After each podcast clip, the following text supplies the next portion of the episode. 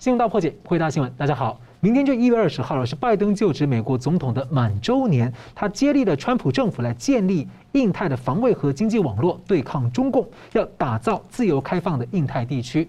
而去年他上台没有多久呢，中共就开始加大压迫香港，威胁台湾。那么中共的一众小兄弟政权呢，也在各地挖坑搞事，来测试拜登的底线还有决心。俄罗斯呢，也在乌克兰等地边境来测试。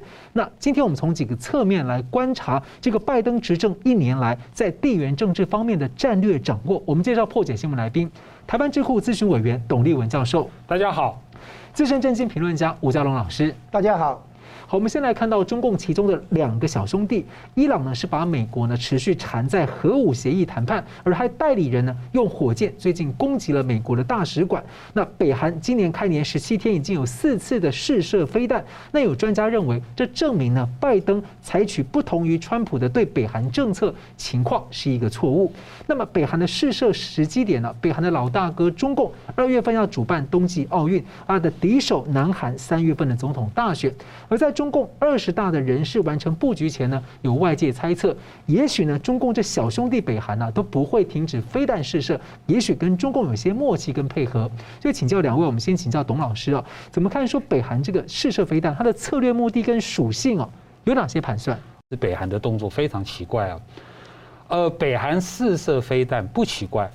这个是北韩过去三十年来一贯的手法，啊，它就是哈这个，你可以把它看作它这个试射飞弹哈，它是在勒索，啊，过去三十年来这个哈，当它缺粮、缺钱的时候，它就试射飞弹，然后这个哦所谓的六方会谈嘛，大家就要开会，开会的结果永远都是给他粮、给他钱，安安抚他嘛，所以这样三十年来，这个中呃北韩的这个勒索外交屡试不爽。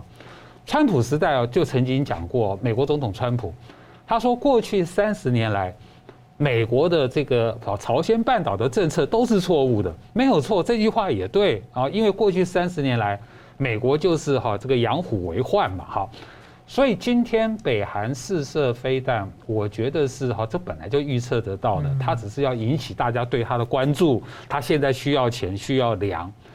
但重点是不应该是二零二二年的一月，为什么北韩这两件事情做得很奇怪？第一个，北韩宣布不参加这个北京冬奥，这个就莫莫名其妙了。等等于是说，我们都知道，呃，自由民主国家正在抵制北京的冬奥嘛。那这个时候，你无论北韩用什么原因来做这个宣布都不对，你不要讲就好了。好，你私下哈去沟通一下，就是说你一公开宣布的话，无论你怎么解释，大家都觉得，哎，你这样子不是在扯中共的后腿嘛？那那那中共也没办法说什么嘛。这是第一件奇怪的事情。第二件奇怪的事情就是射飞弹，就是说，呃，北京的冬奥马上就要办了。北京希望他办一个，他难得办一次这个冬季奥运嘛，他要办的风风光光嘛，好，大家快快乐乐嘛，平安嘛。你怎么会？我要办奥运的时候，你在我旁边搞事情？你要你要射飞弹，你也等我奥运办完嘛，对不对？给我一个面子嘛。所以从这个角度来说，其实。北韩跟中共不是那么铁，而且有些之前有被松动的情况，可能还在延续中。呃，早就松动了哈。其实哦，北当北韩金正恩跟川普见面的时候，其实就表示中共跟北韩的关系哈出现了巨大的裂缝。只不过，呃，现在因为全世界对北韩经济制裁，北韩还是需要中共的经济援助。所以说，北韩的表面上，你看这个金正恩去跟习近平见面的时候，每一次哈都是恭恭敬敬的这边做笔记。可是实际上，你看他的关系的发展，俄国跟中共的关系，由于这个哦，这个普丁他出兵，这个一个一边是出兵乌克兰，好东西出击，还一边是出兵哈萨克。这个跟中共的这个利益呢，其实都有很大的违背。那也许我们大家有机会，我再进一步详细的说明。嗯，是。那同样问题也请教吴老师，你怎么看？是？哎，北韩的这个问题哈，哎，两件奇怪的事情啊，我呼应一下刚才董老师讲的。那先来谈一下这个北韩抵制冬奥这件事情，这件事情比较好解好解答。那是因为他去年呐东京奥运的时候，北韩没有参加，没有参加。的结果被国际奥会会处罚，不能再参加后面国际奥会举办的活动，所以他没有权利参加北京冬奥。然后他不这样讲，他就讲那个抵制，他找个下台阶，所以北京也可以谅解，因为他已经被国际奥会限制那个参加的那个权利，因为他没有参加东京奥运，是听说是这样来的哈。好，这是第一个，第二个呢，这个是是呃发射会弹这个事情哈，按照时间顺序还是这样，一月五号，一月十一号试射了两次，这两次号称是极音速飞弹，十二号美国就制裁，美国制裁以后。北韩在十四号又在试射两颗，诶，号称是诶短程的战术飞弹哈，然后呢，十七号又再试射两次两颗哈，这总共有四四个四天在试射这样子。那这个诚如刚才董老师已经提到了，就是为什么要在北京冬奥之前，啊那个做这个试射？所以现在问题是这样，就是说北韩的背后是中共嘛？那现在看起来有一件事情哈，同时发生。就是啊，那个新义州跟丹东那边的那个火车通了，嗯，好，北韩的火车进去载货，要补充民生物资、药品、食品药品等等。如果北韩没有试射这些，然后就直接火车开进去拿货，然后宣布中朝边界解封，那很明显嘛，北韩就变成是小弟嘛，哈，有求于老大哥嘛，中共嘛。他现在试射了会弹以后，表示他很强硬。这个时候去拿货的话，也不能说他是向中共屈服、磕头、下跪，都不是啊。所以他等于是北韩顾到面子，这个是外媒已经有这种这么一个说法，嗯啊，就是说他要跟那个北京拿东西，嗯，然后呢，啪啪啪试射个会弹，然后再去拿，好像这个也是图回一个了哈，这样子，这是第一个。然后第二个呢，我们看看美国的反应。美国的反应哈，就是刚刚讲十二号就制裁他嘛哈，那制裁他就算了，你仔细看内容。他制裁了六个北韩人，然后这六个北韩人里面哈，一个是在俄罗驻驻俄罗斯是哪一个单位呢？北韩的第二自然科学研究院驻俄罗斯的一个人哈代表，然后另外四个呢是驻中国的代表，不过这个不是第二自然科学院本本身，而是他的附属机构，附属机构哈驻中国的四个人，然后呢那个还有另外还有一个啊总共。这个六个北韩人，川普本来说我在北韩问题，这个朝鲜半岛非核化啊，有求于你看你能不能帮个忙？你现在不能帮忙，所以川普就自己来，就跟金正恩在二零一八年的六月十二号在新加坡第一次川习会了，然后就解决朝鲜半岛北韩问题，美国就跳过中共，直接跟金正恩打交道了，妙就妙在这里。然后呢，打交道以后，其实这一次他试射的哈。严格讲来，完全在跟川普跟金正恩的那个台面下交易里面的。川普有一次在那个北韩试射的时候，他说哈，他其实没有违背跟我的协议。什么协议？原来川普跟金正恩在新加坡二零一八年六月十二号那个第一次川金会的时候，我达成一个协议。有这样的猜测就是，哎，第一个协议两个内容，第一个北韩不要再做核子试爆，第二个北韩不要再试射长程洲际弹道飞弹。这两件事情，金正恩有没有做到？答案是 yes，有做到。那现在试射的是短程的，三四百公里那种。那这那种的话，并没有违背金正恩跟川普当时私下的一个协议，就这样子。所以你看，他北韩试射了半天，你要区分是长程还是短程，哦，是战术性的还是战略性的？所以到目前为止，这个金正恩严格讲来，还没有违背他跟川普达成的所谓台面下交易，哦，是这样补充说明这一点。再来，美国的第一个反应是制裁，第二个反应妙了。他把一艘那个内华达级核潜舰开到关岛嘛？那这个理由是因为要这，他要这种潜舰开进来，你干嘛发新闻呢？你发新闻就是发给谁看？发给中共看嘛？可以发射那个核子弹道飞弹嘛？那个内华达潜舰哈，可以发射三叉戟飞弹，上面可以装八个核弹头。那个潜舰上面有一百颗以上的那个核弹头啊。通常他是不会公布的啦，因为不会透露我的行踪了。因为人家如果问你这一艘船，诶有没有核子武器，美国是不承认也不否认的啦。哦，这是既定政策。那这一次大大的公布，什么意思？当然是讲给中共听，对不对？不止，问题是不止，当然是针对北韩哦，你给我小心一点，对不对？还针对俄罗斯啊？为什么？因为那个三叉戟上面的飞弹射程超过一万公里，可以打到俄罗斯啊。所以哈，这个内华达这个美国有大概十四艘这个等级的。好像是呃，这个俄亥俄级的哈，这个叫俄亥俄级的这个潜舰有十四艘，然后其中这一艘叫做内华达号开到关岛来，那其他的只开一艘来吗？没讲，他只亮一艘给你看，不等他只有一艘哦，对不对？然后这个来的话，姑且还不说，我们上次有谈有有谈到那个美国、日本二加二那个会谈，说说要那个共用那个设施跟储备军火，这个还不说，这个比较针对这个的台海这边来哈。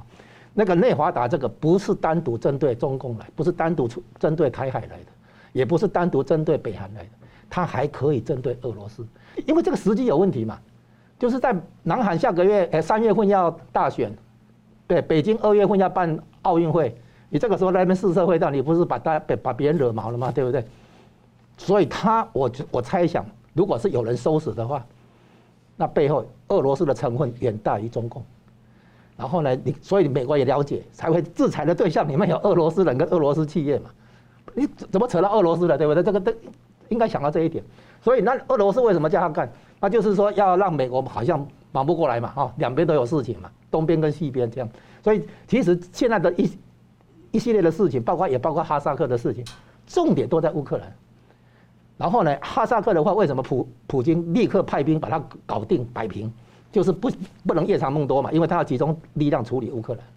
所以乌克兰可能才是重点。然后现在谈判破裂，因为北约不能让普丁对他指指点点、说三道四，说你这里可以部署，那里不可以部署。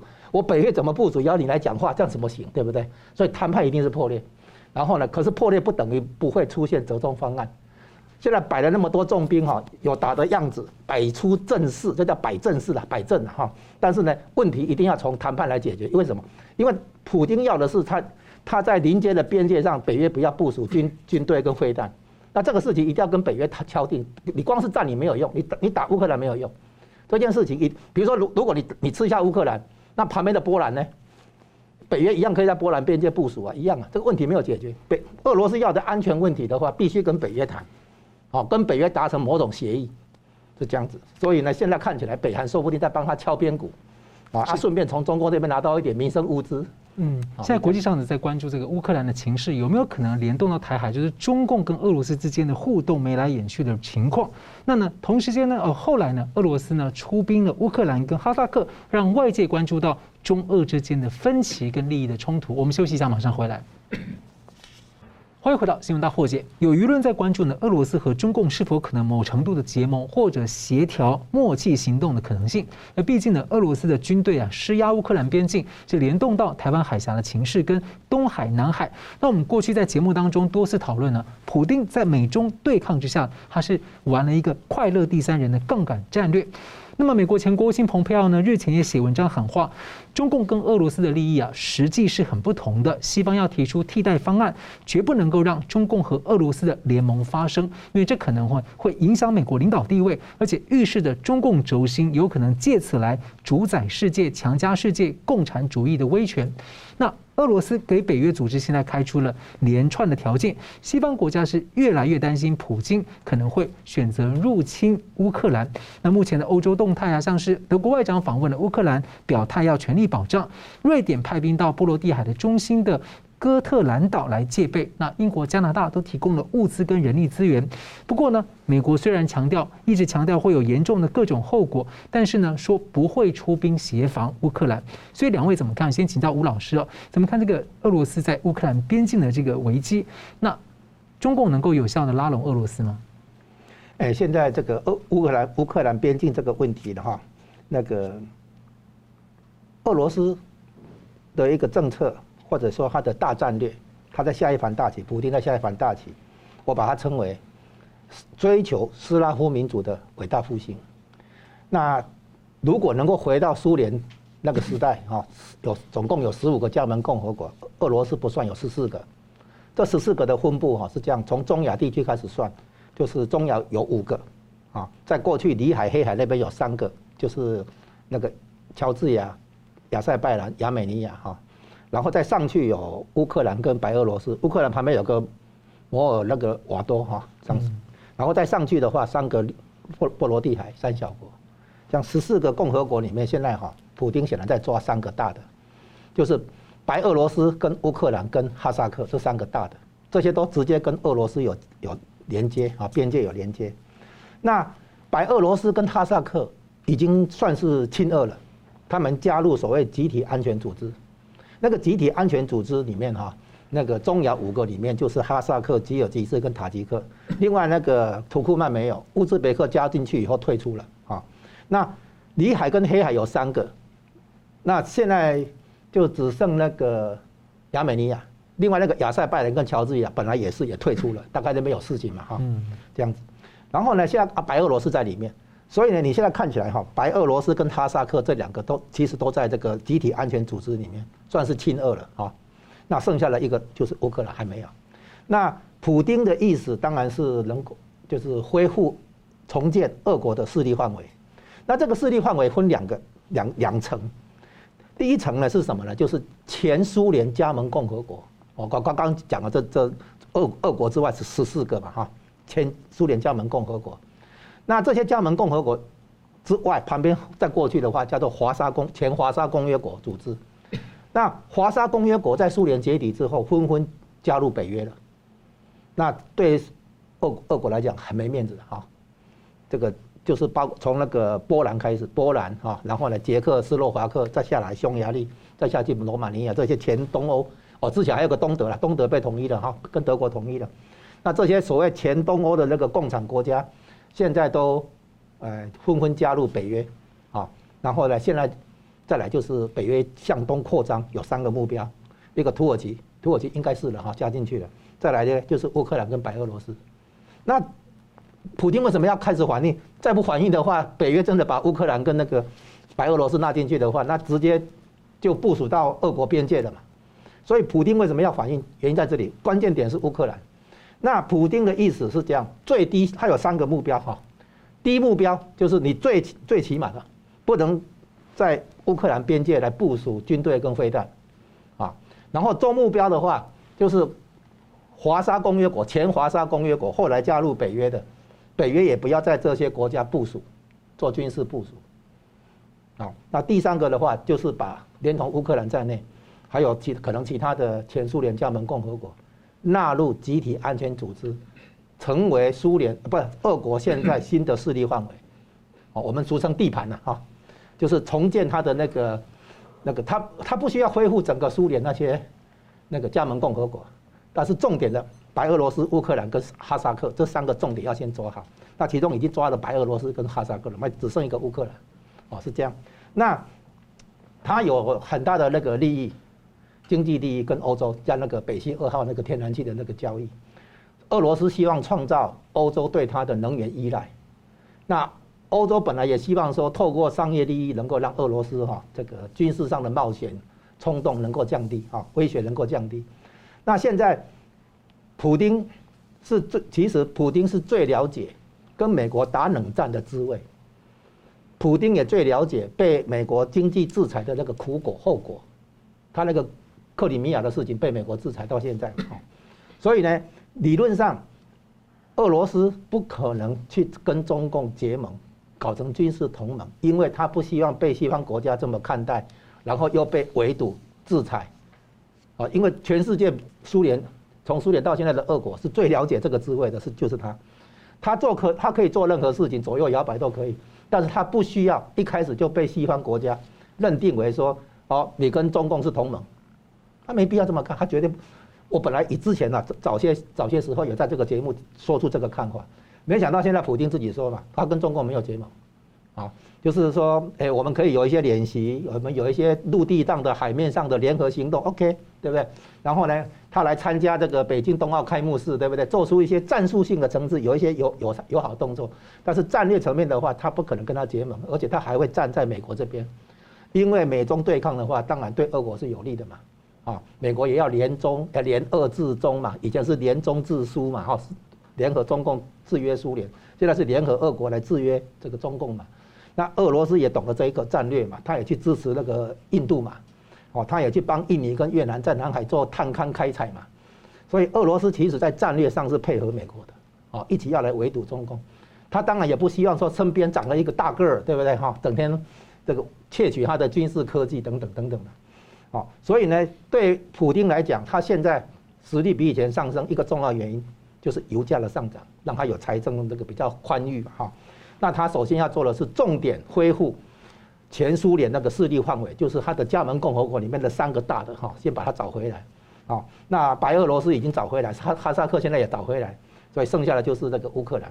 那乌克兰的话，我估计既然它的重点是避免北约在乌克兰边界哈部署军队跟飞弹，那他如果把乌克兰哦，他假定入侵的话，那你是拿乌东这个俄罗斯密密集的俄罗俄罗斯人密集的地带就好，还是整个乌克兰要拿下？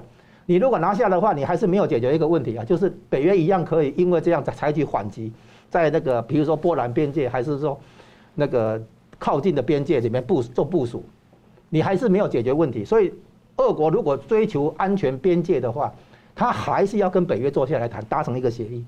那折中方案之一，我上次有在这边举一个例子哈，就是说乌克兰还是进入北约，因为北约不能说我我谁可以收谁不能收，还要听你的吗？对不对哈？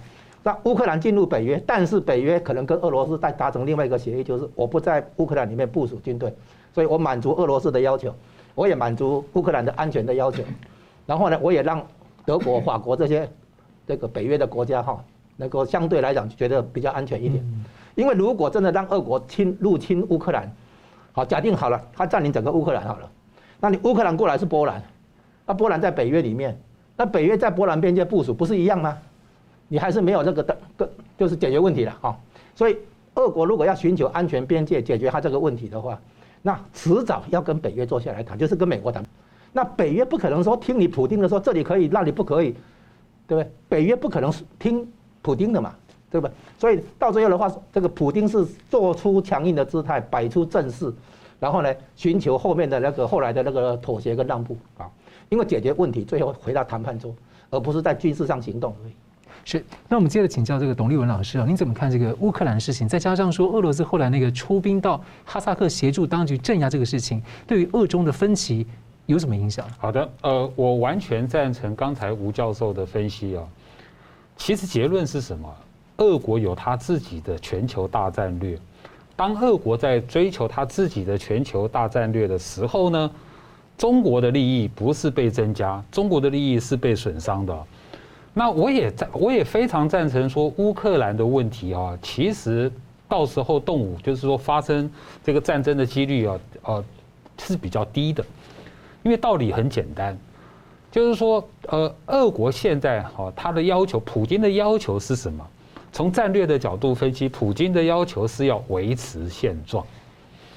他只是要求第一个乌克兰你不能加入北约，第二个乌乌乌克兰境内哈，等于说你北约不不能驻军，这样对我有威胁吗？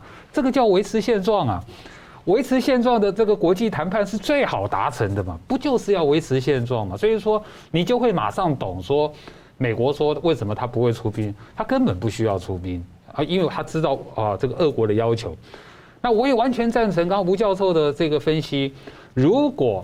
俄国现在出兵乌克兰，他这个出兵的目的跟屯兵威胁乌克兰的目的刚好是相反的。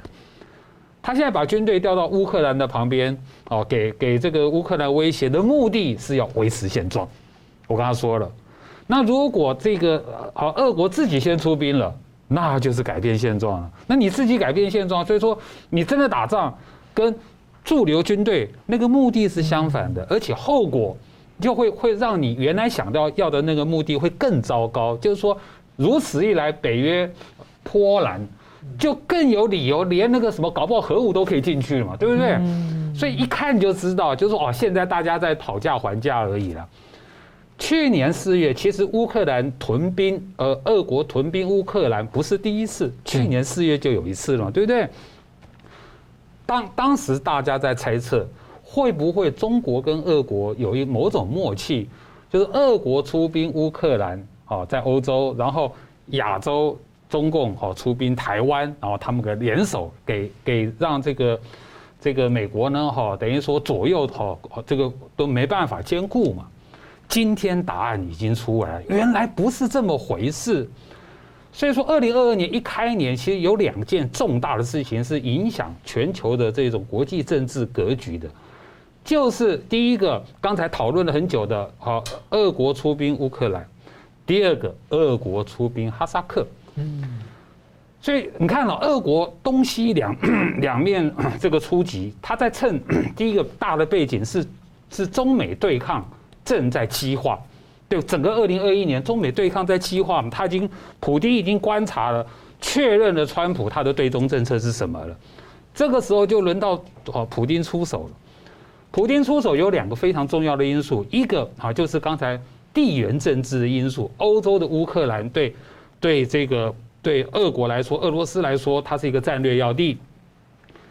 亚洲，阿富汗，呃，对不起，不是哈萨克，是，还记不记得 那个美军哦，从阿沙呃阿富汗撤军的时候，全世界都在猜下一个填补中亚权力真空的，搞不好是中国嘛？当时不是有这种猜测吗？美军撤走了嘛，权力真空了。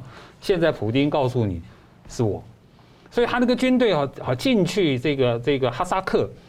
他这个好是是等于是说又快又狠又准，然后让这个中共呢完全没有这种回应的这种这种这种连个机会都没有。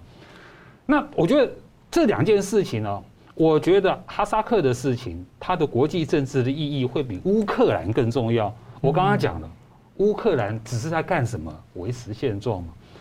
在中亚，在哈萨克，俄国已经改变现状了。哈萨克是中亚啊最大的国家，最富有的国家，包括哈哈萨克，包括周围的所谓的中亚五国。过去三十年来，你知道中共在那边花了多少，下了多少重本，在那边经营所谓的一带一路吗？光是哈萨克，其他的中亚国家不说了，光是哈萨克，我的统计至少哈，这个中国哦，这个历年来的投资大概六百亿，超过六百亿美金以上的啦。嗯。然后呢，哈，这个呃有五，总共有五十六个项目，重大的项目、投资项目里面超过一半，啊，都是跟这个能源有关，就对了。好，那好笑在什么地方呢？哈，就是说啊，还有另外一个，还有还记不记得上海合作组织？对，嗯，九零年代末的时候呢，哈，这个中共就成立，这是中共成立的第一个正式的国际组织，是中共成立的。苦心的经营二三十年，上海合作组织号称是反恐的集体安全，对不对？集体安全组织嘛。过去二三十年来，中共在那边花了多多少本钱，跟多少国家共同军事演习或共同反恐演习，那个记录很多嘛。对。结果今天哈萨克的事情一出来，两个发现：第一个发现，中国跟哈萨克的外交关系叫做。永久全面战略伙伴关系。哈萨克的事情一发生之后，马上知道原来中哈关系既不永久也不战略。哈萨克总统定义他们的国内的那个抗议事件是恐怖攻击。那照道理说，不是应该去找上合组织吗？你也是上合组织的成员嘛，对不对？你应该去找上合组，他没找上合组织。俄国出兵。这个哈萨克是应哈萨克总统的要求，还有另外一个理由是基于集体安全这个条约啊。原来那边有个集体安全条约，各位有没有听过？应该早就有了，可是没有人注意这个条约。现在这个条约发威给你看，就是说反而是上合组织啊，原来又是假大空。所以呢，哈，俄国如果进兵哈萨克，美国那个国务卿布林肯讲的是对的。俄国的军队只要进来就就不会走了，其实会走了，会很难叫他走。就是说，当俄国的军队一进来走，历史上都已经有很多这种例子了，他一定会大大的咬你一口，他才愿意走。举例来说，俄国出兵的兵军费要谁出？还有军费除外，还有保护费，保护费除外，还有 bonus，这是俄国会咬的。我举个例子来说，还记不记得之前清朝八国联军？对不对？八国联军之后呢？结果呢？这个三国干涉还辽嘛，就俄德法干涉日本嘛，就觉得俄国觉得很不爽啊，是吧？辽辽东半岛我也想要啊，好，那好吧，俄国好像打了一仗，打了一仗好各分一半，就说东北的北满铁路归俄国，南满铁路归日本，这是一个案例，就是说，当我俄国的军队我只要有出动了，我一定要大咬一口，我才会回去。第二个案例，二次世界大战结束的前夕。所谓的抗日战争结束的前夕，俄俄国知道苏联知道说日本要投降，他知道，对，就他做什么？就就说本来日本是透过外交使节哈去拜托当时的苏联哈来帮我谈和的，结果俄国呢呃当时的苏联借这个机会反咬一口，赶快出兵西伯利亚，赶快占领东北，赶快占领日本的北方四岛，到现在没还。嗯，这个就是俄国。然后来扶助了中共起来了。哎，对，后来就是把它交给中共，他旁边会会会帮你搞个傀儡出来。现在同样的道理啊，就是说，当俄国的军队进入哈萨克，这只要一出兵啊，哈萨克的所有的政治、经济啦、财政会全部洗牌。就是说你，你你你中共那边哈，原来在那边投资超过六百亿，对不对？那你来找我商量啊，你要找我俄国商量啊，对不对？现在哈萨克总统是我的，接受我的保护管束，对，那所有哈萨克的这个利益，我说了算。是，好了，我们休息一下，我们等下稍微继续回来看，就是在亚洲的部分呢、在美中台的部分呢，拜登的战略格局如何？我们休息一下，马上回来。欢迎回到新闻大破解。一月二十号呢，拜登上任满周年，那走过二零二一动荡的一年呢，拜登是持续的川普前面的这个步骤，在打造印太的新秩序。那么在印太中心点的台湾，它的价值跟战略问题、战略的议题是举世关切。那在美国跟中共的对抗之下呢，台湾在压力下是很难受。不过有学者认为啊，台湾是空前的安全，得到了世界非常的关注，而且也借此深化和美国等许多理念相近国家的关系。那么这期节目我们在盘点这个回顾拜登过去主政一年，美国在因应中共图谋称霸的格局如何？那么聚焦美中台的议题啊。台湾的风险呢？有人说是中共冒进，有人说是台湾内部被分化，有人说是美国犯错等等。那有评论担心说，拜登面对美国的内政议题不稳，可能会是台湾最大的风险。先请董老师怎么看拜登上任周年的台海局势？呃，从我的角度来说，我觉得现在的亚太的局势或是印太的局势啊，相对的是比较明朗跟明确。嗯谈不上说，呃，台湾是空前的安全，这个谈不上了。台湾永远哈是有发生战争的几率，但是现在战争的几率很低。那更重要的是哦，未来的发展的这个趋势很明确。我们之前哈不是很多人猜测说中共什么时候攻台嘛哈，大概有两三个时间点嘛哈，一个就是二零二一年的二二零二二了哈，这算一个时间点啊，一个是二零二七嘛，建军百年嘛，一个是二零三五嘛哈。那呃，假假设哈，我我就用我们的国防部长，我们的国防部长哈，其实曾经在立法院哈，曾经公开的说过，说哈大大概在二零二五年啊，中共的攻台的这个军事准备能力会初步齐全，他这是算他那个硬体就对了哈。那我们就抓二零二五。那可以这么说了哈，其实印太周边所有的国家，包括美国，包括我们台湾，大家都在为二零二五做准备。从我们台湾的角度来说，我们立法院不是刚通过那个未来五年期程哈那个兵力整建计划嘛？哈，通过了两千四百多亿海空军的啊海海海空军的那些嘛哈，那个就是我们的期程是划五年，嗯，就是为未来五年做准备。同样的道理哈，这个日本其实啊，它有十年那个那个防卫大纲。他应该是二零一五年的时候呢，就确定了下一个十年，那是安倍已经大幅提高的预算了。但岸田这个政府新政府哈，他不断的有风声放出来，他们会提前去检讨那个什么未来的十年的这个兵力整建的的计划。换句话说，很有可能二零二二年这个日本要重新 review。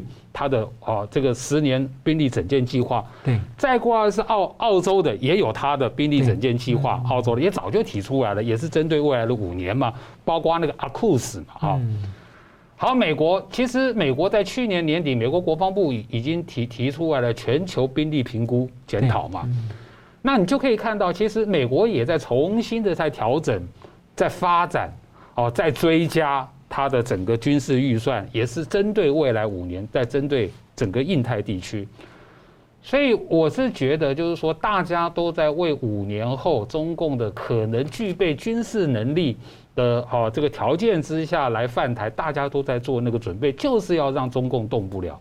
大概我看到的哈这个印太区域的状况哈是这个样子。这件事情跟拜登政府的内政好不好？我觉得关系。没什么，没什么大关系，啊，甚至是不是拜登政府啊？也许他后面还会下台嘛？跟这个跟拜登政府会不会下台也没关系，因为显然的就是说，美国要跟中国对抗，美国在印太地区的所有的军事部署的这一种共识，就是说，美国共和党跟民主党，包括美国媒体、美国的各个国会，其实那个共识是非常高的。所以我不我不认为说，因为美国国内的政治变化，啊，就会影响到等于说，某这个这个美国的军事啊，在这个整个印太地区的部署。那我觉得这个方向是很很明确的，到最后就是看习近平的一念之间，因为从日本开始，从美国开始，从澳洲开始，从英国开始，整个欧洲了，都一再的最近都一再的劝告习近平不要误判，不要误判，不要误判。而且连俄罗斯之前普京都说，呃，其实习近平不需要用武统嘛，呃。那个呃，普丁他是用用一个拐弯抹角的方式哦。普丁说那个很有趣了哈。其实普丁的表表态，第一个，如果说中共攻打台湾的话哈，俄国没有立场，也不发表意见。换句话说，我没说支持，我没说不支持。换句话说，就是不支持。我是建议哈，就是说中共也最好不要去找俄国。当你跟俄国开口的时候呢，俄国一定狠狠咬你一口。所以说，在中国的历史里面，叫俄国人叫老毛子。老毛子是什么意思呢？哈，极其的这个这个，等于是说，从外交的角度，不是讲他那个民族了哈，就是俄国的这种军事跟外交是极其的狡诈。中国在跟俄国打交道的过程中，过去过去五百年来都是吃亏很大的。那同样问题，请教吴老师怎么看？呃，现在看出来，在整个就台湾周边哈，美国在执行一个大战略，叫做印太战略，啊，这这个是核心出发点。印太战略针对的是什么？针对的是中共的一带一路，啊，那一带一路呢，其实跟台湾有关系，所以我们今天讲到说环绕着美中对抗里面的台湾的角的角色或影响，那为什么？是这样，习近平当初的逻辑，我我在这个节目应该有讲过了哈，就是逻辑很简单。第一个，他提出中国梦，追求中华民族的伟大复兴，这第一点。第二点，这个伟大复兴一定包含把台湾统一回来，统一进来，啊，这第二点。第三点，统一台湾不能动武，把中把台湾打烂不叫中华民族的伟大复兴，啊，这是第三点。第四点，那怎么做？就是海空封锁，以战逼降。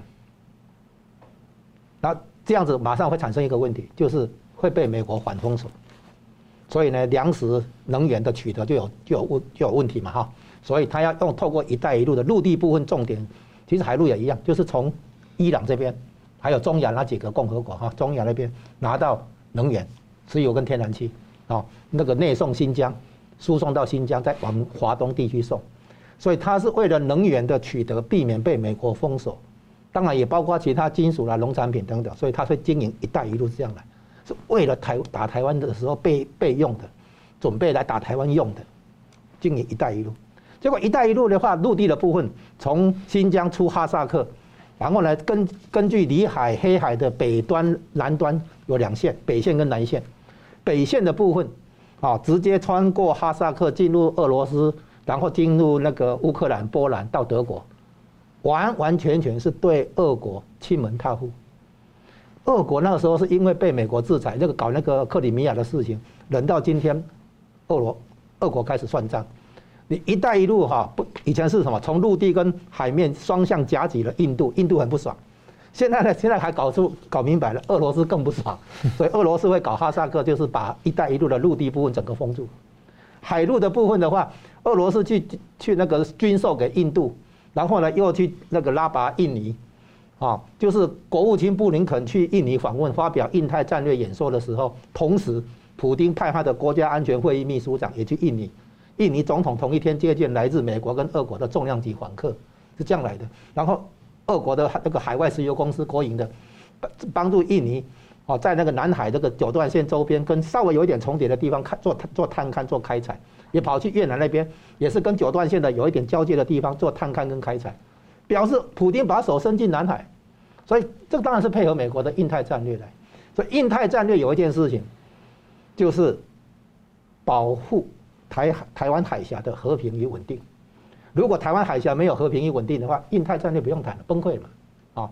所以呢，只要你讲印太战略，只要你讲衍生出来的四方安全对话，只要你讲那个民主国家峰会。方方面面都是跟台湾有密切关系，都在保护台湾了。简单讲就是这样子。可是台湾不在里面，啊，这是很很妙的地方。那现在我们看哈，中共现在对台湾的红色渗透经营，它有一个现象，就是一开始要你反台独。那我们这边有很多的所谓统派的人，就是说，哎，我有反台独啊，对。然后呢，反完这现在要要要求什么？你要不只是反台独了，要促统。好，那促统完了之后呢，哎，要你接受中华人民共和国的条件，对，就是要你投降。好，就是说台湾变成主权回归中华人民共和国，变成一个特区、行政特区什么之类的。那中华民国就死了。啊，对，就是所以促统完了之后是这个。就是消灭中华民国，然后呢，台湾的主权并入中华人民共和国。不像现在跟你说，你反共的就是这个顽固敌人，就说等于说要投降啊。嗯。然后呢，投降完了之后还没完，你想，你回想一下，国共内战结束后，原来向中共共产党投降的国民党部队他怎么用？他把你当炮灰嘛，去打韩战，然后去打金门嘛。嗯。就是拿你国民党投降的部队，你现在投降了，我叫你打，你打不打？你不打，对不对？不行嘛，就就把你当炮灰消灭。所以。你他现在连在大陆本地的所谓架杠哎哈，这个外省人他都在修理的，对不对？他还去放过你跑去台湾的外省人，所以你不要把怀乡情结跟这个国家那个安全啊混混为一谈。很多台在台湾目前的一些外省二代，对不对？就搞混了。你可以怀乡，你可以思乡，对不对？你你你是哪一省？比如安徽啦、四川啦，哦，还是江苏？OK。对不对？你可以返家，哎，返乡，对不对？一样，但是你不能把你的怀乡情结跟你的我们中华民国的国家利益混为一谈，啊，这个是搞砸了啊，就是说这个判断上搞砸了。再来讲最后一点，就是印太战略里面联系联系的一个地方叫中东。嗯，中东的话呢，根据当年卡特的国家安全顾问布里新斯基的那个大棋盘那个理论，美国是要撤出中东，就是德国跟法国在搞欧洲整合，美他们是。呃，亲善的友善的国家，所以美国要让德国、法国亲友善就好，不要整合成功，因为整合成功的话，欧元跟美元是较量的哈。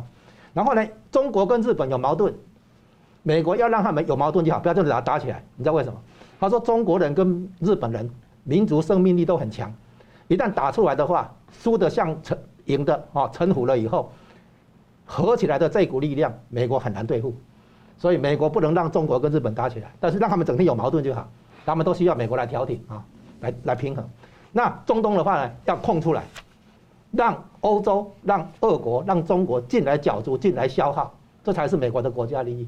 所以美国撤出阿富汗本来就符合他的战略理论，那为什么美国会进去？反恐嘛，这恐怖攻击的话，把美国那个陷进去十年，这十年被中共这个急剧发展，中共把这十年反恐的这十年。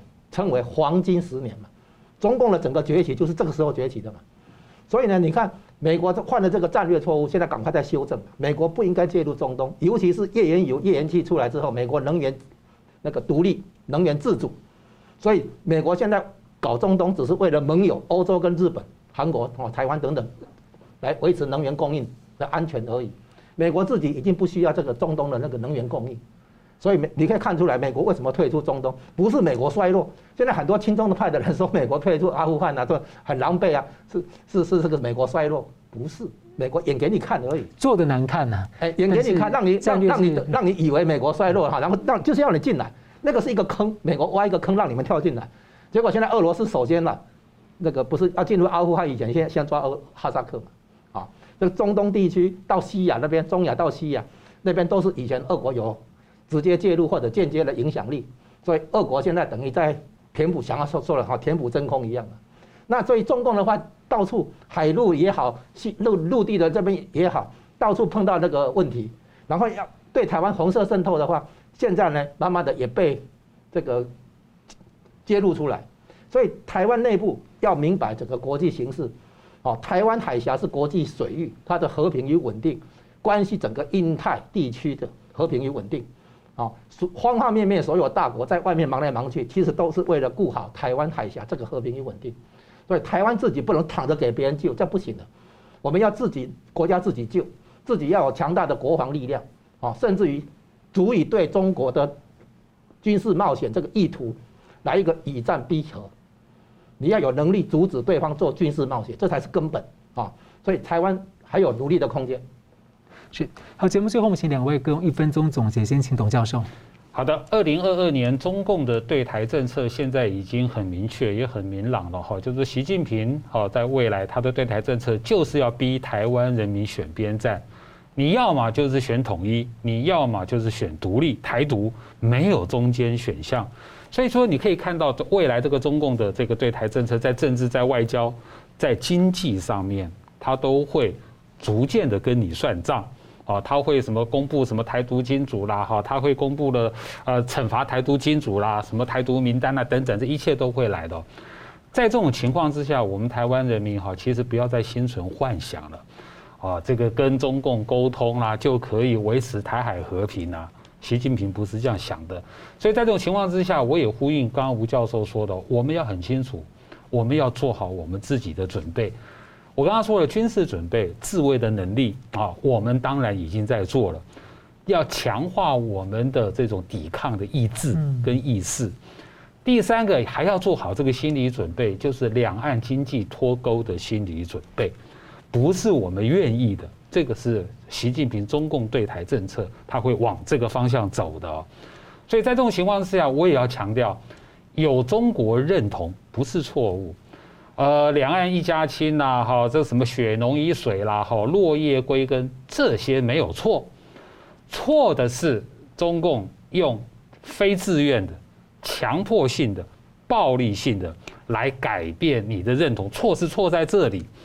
所以在这种情况之下，哈，就是说，我也特别呼应吴教授刚才的一句话，不要把中国认同跟我们台湾的民主自由的价值跟安全把它混淆起来。或是说把它对对立起来，台湾的民主跟自由本来就是允许中国认同的，甚至是允许你主张统一的，但你不能像中共那个样子，是用强迫的、用武力的来逼迫台湾人民统一。对，而且中共其实某种程度上，很多人都说中共就是中国最大的灾难了嘛。对，那吴老师怎么看？哎，我们台湾的选面对的一些选项啊，比如说独立，其实不是统一，而是被统一啊。这这个中共讲的统一，跟我们国民党讲的那个统一不是同一个事情啊，所以我们要了解说，你不要中了那个中共的那个陷阱。那这个现在连和平统一、一国两制的一国两制都也崩溃嘛，哈，从香港看出来，不用谈了嘛，没什么好谈的。那我们现在要明白哈，就所谓的五年的准备期，比如说中共的那个攻打台湾的硬体可能还不够，那是低估了它，因为什么？它有一种特。所谓超限战或特殊战法，就是除了网络入入侵以外，它还有个特种部队，用特种部队来那个进攻，而不是用正规的那个海陆登陆那个。好，所以呢，那个以前毛泽东讲啊，两句：第一个不打没有把握的仗，第二个不打没有内应的仗。啊，所以呢，他如果要对台湾特种部队来登陆的话，哈，空降登陆还是什么的话，他一定要在台湾有内应，他才比较好动手。所以我们台湾内部自己要加强我们的安全，跟这个国家利益所在的这种共识哦，我们把它称为国家安全共识。你不要去帮中共来做内应哈，搞破坏啊，来威胁威胁到台湾哈。因为连我在美国接触到的大陆人都跟我们说，幸好台湾现在没有被统一进来。我说为什么？如果台现在统统一的话，共产党就躺着干了，还跟你搞革开放。就这样子，所以幸好俄国，俄国也说嘛，你们幸好有一个台湾、香港嘛。我们要是有台湾、香港的话，我们今天不会这样子啊。所以今天台湾暂时独立于中国大陆之外，其实对中华民族的伟大复兴反而是有帮助的。否则的话，问题更大、更严重，代价更大。所以这也算是台湾的一个间接贡献。所以我们不要妄自菲薄啊。台湾能够做的事情，起的作用其实是很大的。好了，非常感谢两位来宾精辟的分析，感谢观众朋友的参与。新闻大破解，我们每周三五再见。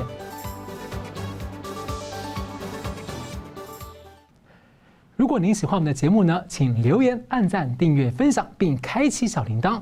那么，感谢各位呢长期对我们的支持。新闻大破解团队呢将持续为您制作更优质的节目。